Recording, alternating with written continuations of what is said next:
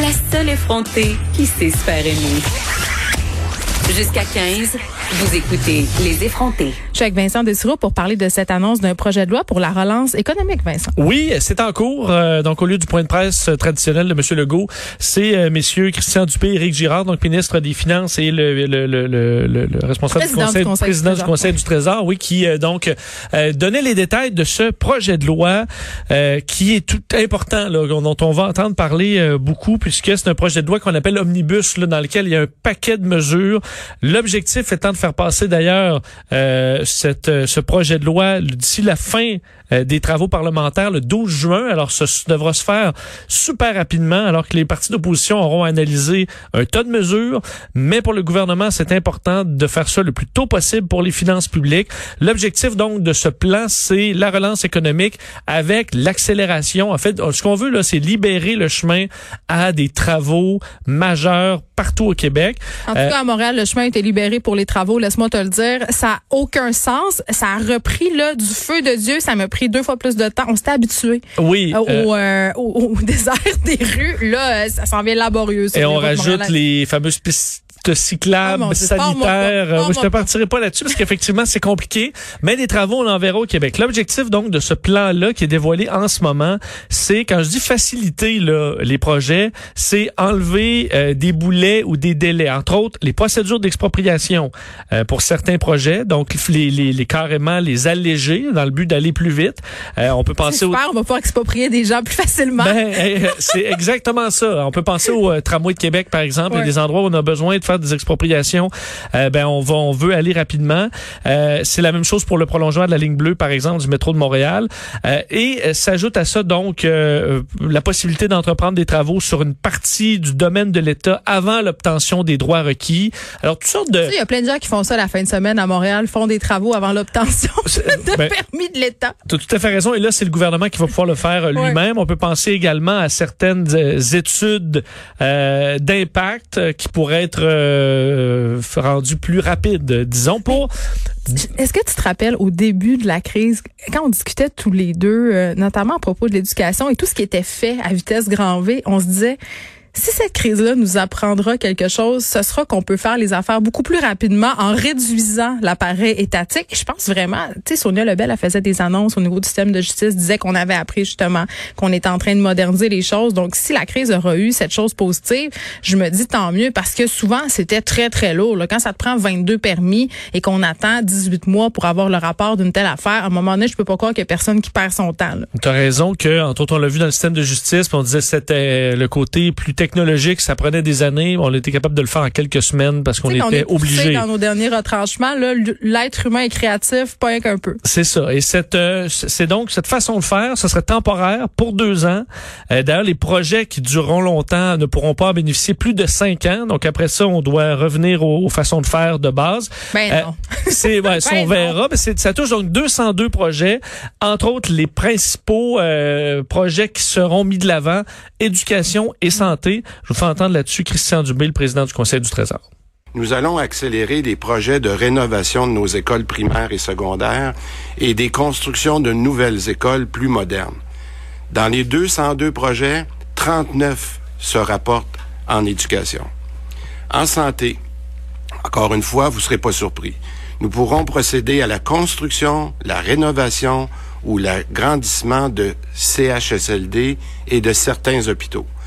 Nous allons aussi apporter d'importants travaux de construction à 48 maisons des aînés partout au Québec. Alors en santé, c'est 90 projets euh, qui seront mis de l'avant. Euh, en transport routier, 34 projets, 16 projets de transport collectif. Et en au-delà de ça, même sur le réseau ferroviaire, entre autres en Gaspésie, on mettra de l'argent euh, sur des lignes d'hydro aussi qui avaient à être construites. Alors on va, évidemment, parce qu'on devance le plan d'infrastructure euh, de plusieurs années, alors on amène des milliards de dollars en construction dans les prochaines années. On veut pas perdre de temps. Alors c'est ce qui était annoncé. Il faut dire que dans le- les partis d'opposition, on verra la réaction. Déjà, on disait que c'était un mammouth là, et qu'on allait devoir quand même prendre quelques jours pour analyser tout Oui, il y ça. a beaucoup de choses. là. Mais euh, alors, on verra quelle sera l'ouverture des partis d'opposition à aller euh, rapidement et Oui. à voter oui pour ça. Puis quant au fait de revenir à la normale au bout de cinq ans, ça c'est comme quand tu dis Vincent, ton enfant, tu peux te coucher à 8h30 mais juste pour ce soir. Euh, je vois que c'est une maman qui, Ça crée- commence- ça ça crée un un précédent. précédent. Ouais, on revient pas de ça souvent, effectivement. Parlons du bilan maintenant. Oui, bilan aujourd'hui, 81 nouveaux décès. Euh, ça détonne par rapport aux derniers jours. On avait Mais même on se dans disait, les euh, vingtaines. Euh, mais on, on se le disait hein, souvent, quand c'est anormalement bas, ben, on a des journées après ça anormalement hautes.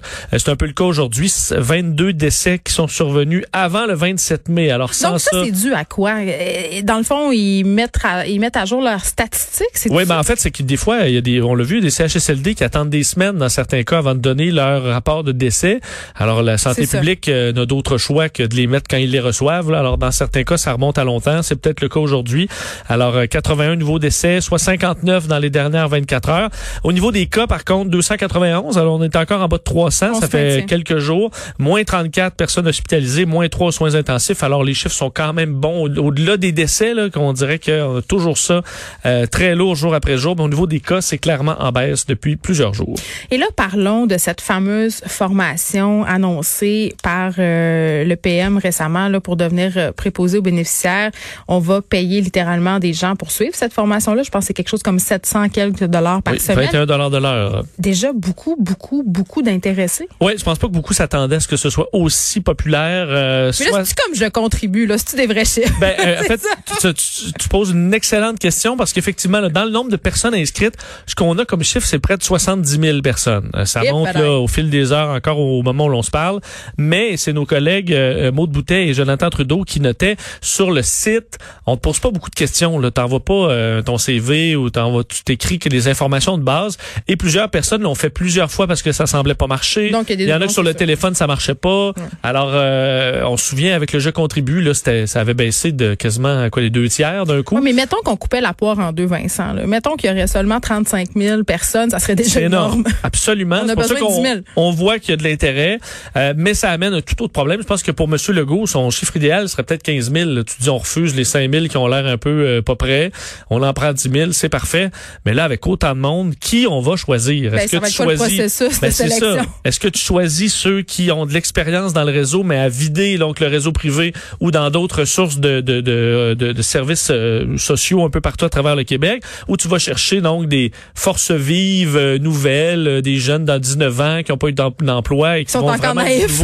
et qui sont encore naïfs, mais qui vont vraiment être du personnel nouveau dans le système. Ouais. Ça sera tout un casse-tête. Déjà, on s'inquiète beaucoup de ça. Questionné là-dessus, la ministre de la Santé ce matin euh, disait que déjà, on était à essayer d'augmenter le, le salaire au privé dans le but d'empêcher comme ça que les gens euh, délaissent le réseau. Je vous fais entendre la ministre de la Santé là-dessus. Quand on dit que le président du Conseil du Trésor travaille à réaliser un équilibre, hein, à revoir la situation euh, au niveau de la rémunération dans le secteur privé, ben peut-être que ça va faire en sorte que les gens vont rester. Et évidemment, c'est ce qu'on souhaite. Euh, on veut qu'il y ait une équité. Euh, on a déjà donné hein, du 8 euh, une prime de 8% aux infirmières, aux infirmières auxiliaires. On a donné 4 dollars de l'heure de plus. Mais effectivement, il faut revoir la situation euh, à la lumière de l'évolution des choses. Puis nous, ce qu'on souhaiterait, c'est que les gens restent, mais avec des conditions euh, euh, qui sont satisfaisantes. Là.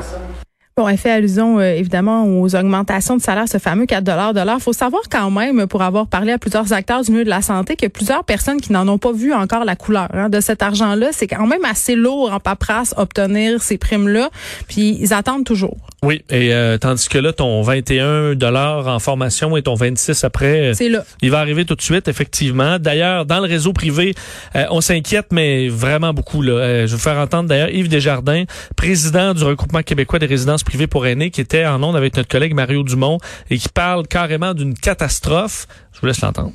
Plusieurs membres nous ont signalé le départ de trois, quatre, voire cinq préposés qui se sont inscrits pour la formation.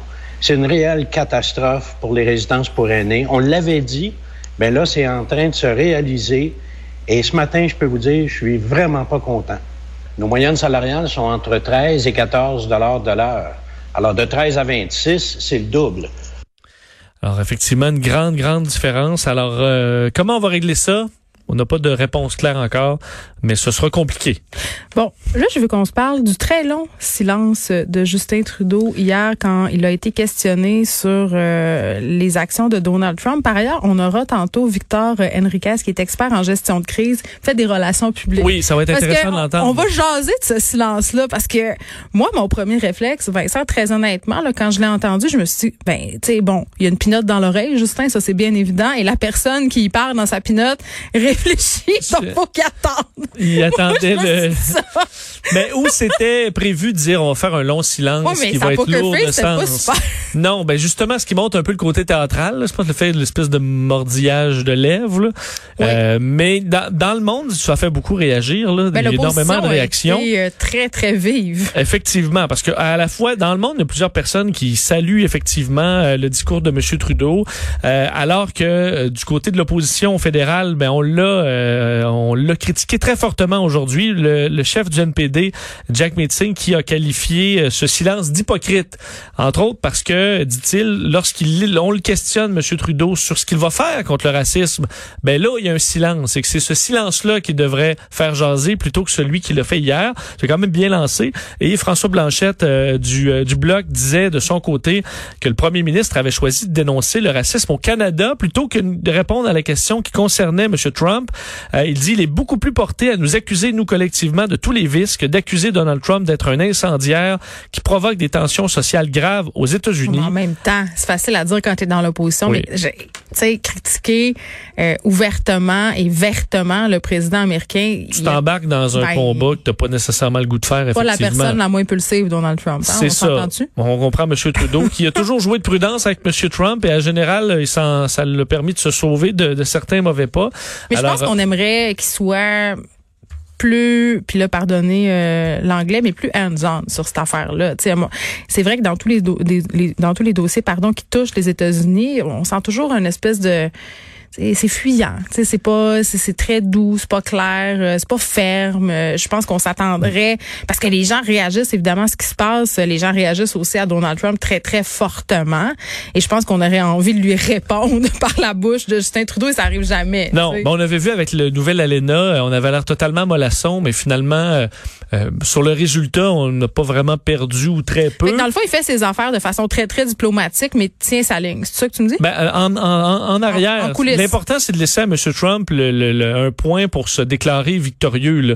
Euh, alors que dans les faits, ce n'est pas le cas. On se souvient de 3M. Il faut, le faire, Euh, faut on- faire croire que c'est son idée. Ben c'est ça, mais on voulait bloquer là euh, au, au Canada les euh, 3M et là M. Trudeau, tout le monde se scandalisait puis M. Trudeau, il s'est pas scandalisé, il, il était très avait l'air d'une réaction totalement molle, mais les masques on les a reçus là finalement. Ah oui. Alors Moi, que je si on dirais est comme un enfant turbulent. C'est ça, parce que si tu lui dis vraiment non, ben là euh, tu risques pire. vraiment pas de l'avoir. D'ailleurs, euh, quelles seront les conséquences de ce don de Mark Esper, Ben le secrétaire américain à la défense, toujours sur le même dossier là, de la crise aux, aux Éta- aux États-Unis. Euh, Mark Esper, le secrétaire américain à la défense, qui refuse, en fait, se dit défavorable à l'idée de décréter ce qu'on appelle l'état d'insurrection qui a été euh, euh, bon, qui est souhaité par Donald Trump, c'est-à-dire une vieille loi qui permet d'utiliser l'armée américaine euh, dans son propre territoire, dans les différents États américains où il y a des problèmes. Euh, il se dit donc euh, non favorable à ça. Il dit l'option d'utiliser les soldats actifs ne devrait être employée qu'en dernier ressort et dans les situations les plus urgentes et les plus dramatiques. Nous ne sommes pas dans ce genre de situation aujourd'hui. Il disait aussi regretter d'être dans le photo-op, la prise de photo euh, de Donald Trump devant une église avec sa Bible. Euh, il, dit j'essaie de rester apolitique, mais quelquefois j'y arrive, d'autres fois je n'y arrive pas parce que M. Trump essaie de faire venir le monde, puis il y est allé. Là. On s'ennuie un peu de Barack Obama. Ben, est-ce que Il va s'adresser à la nation par ailleurs euh, à 5 heures aujourd'hui. Je pense que c'est 17 très attendu Ah oui. euh, ce discours de M. Obama. Est-ce qu'il va lui avoir un discours pour calmer les euh, les tensions? Euh, Ça devrait.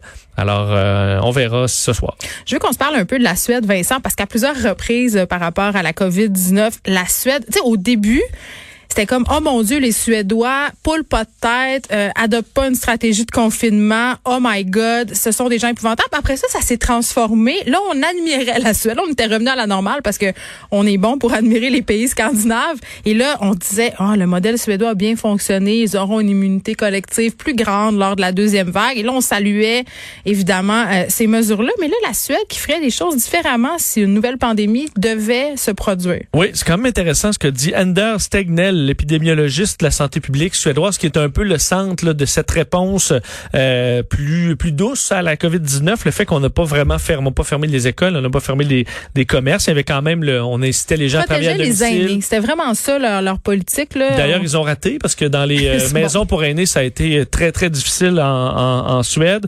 Euh, mais on demandait quand même de limiter ses contacts, de se laver les mains et tout ça. Mais ce que eux disent en Suède maintenant, c'est que si on avait à refaire ça aujourd'hui, on le ferait différemment. En fait, on explique. Je pense que la solution serait peut-être finalement va être là. Mais disons, on a avoir à refaire, on ferait quelque chose entre ce qu'a fait la Suède et ce qu'a fait le reste du monde. Donc, un peu entre les deux. faut dire que la Suède a 4500 euh, décès.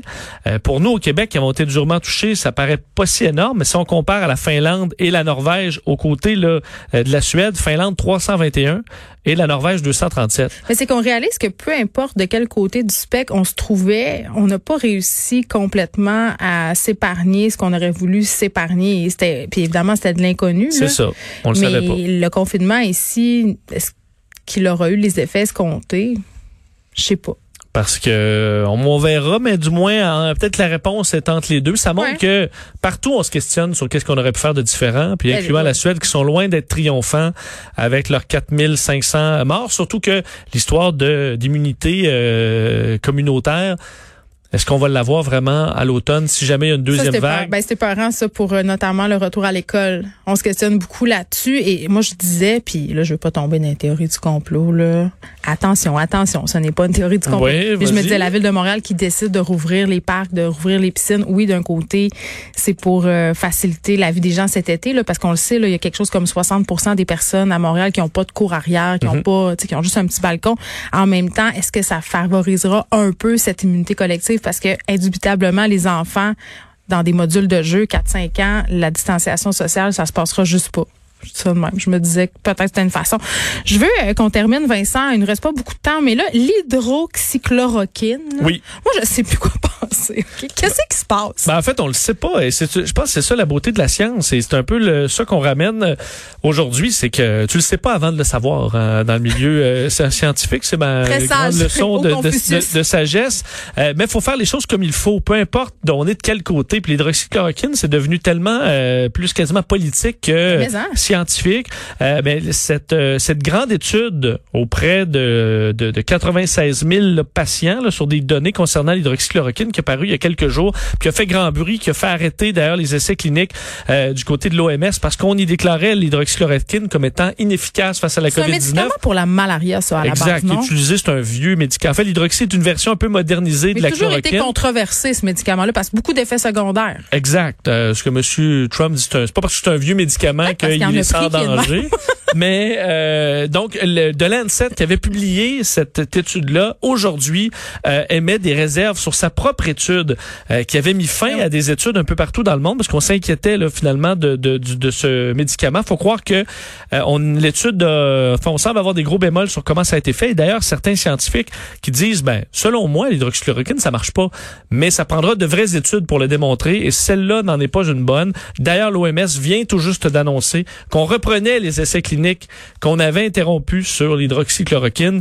Alors, c'est écoute, c'est une saga euh, ben, qui, qui, n'en finit plus de finir, celle de ce médicament qui avait beaucoup poussé Donald Trump, entre autres, et qui est un peu central dans plein de théories du complot. Très bien, Vincent, on te retrouve tantôt avec Mario. Merci. De 13 à 15. Les